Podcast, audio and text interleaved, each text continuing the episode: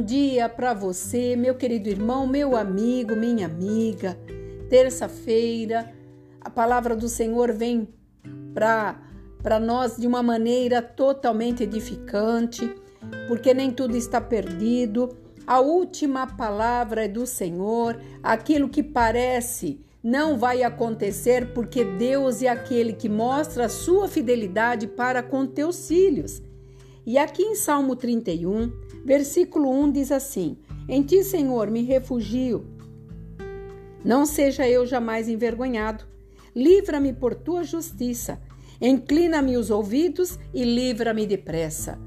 Nós estamos numa situação onde tudo que nós olhamos dá a impressão que estão tentando tirar a nossa luz, a nossa força, tirar o brilho dos nossos olhos, a vontade de levantar de manhã e trabalhar porque nós sonhamos, porque nós acreditamos que o amanhã Deus trará coisas melhores. A palavra dele diz que o choro pode durar uma noite, mas a alegria vem pela manhã, porque a palavra dele se renova a cada manhã. Então Deus não é um ser velhinho que está acabado. Não, ele é um Deus supremo, Senhor de guerra, que quando determina todos obedecem e todo joelho se dobrará na presença dele.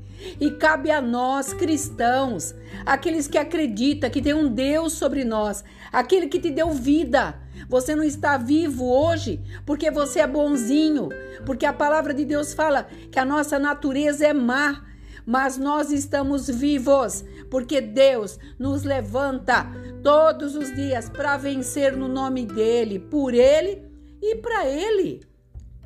São todas as coisas. Ele tem como base a sua fidelidade. Sabe por que você está vivo, você está vencendo, você está pagando suas contas, você levanta de manhã, você vence, não importa a condição que você esteja atravessando, porque a base é a fidelidade de Deus para com você. E ele salienta o teu compromisso na fé que ele te impõe. Tenha fé, porque a fé é aquilo que nós não vemos, mas acreditamos que vai acontecer. E quando esta fé acaba, nós morremos. Sabe por quê? Porque a fé nos eleva a enxergar coisas altas, e tudo que vem do alto é bênção. Deus está olhando para nós agora, neste momento, para o Brasil. Está olhando para você. Você está desestimulado, está abatido. Ponha no teu coração, se refugie no castelo forte que é Deus. Ele não vai te deixar desanimar. Continue fazendo o que você faz e faça o melhor. Fale do melhor de Deus. Seja grato a Deus pelo alimento, pelo banho, pela casa, pelos sonhos que não aconteceram ainda. Acredite, o melhor está por vir, porque a palavra dele, de capa a capa, nunca falhou, não vai falhar. E não será o inferno da vida que vai determinar a nossa sorte, porque a nossa sorte já foi estabelecida naquela cruz.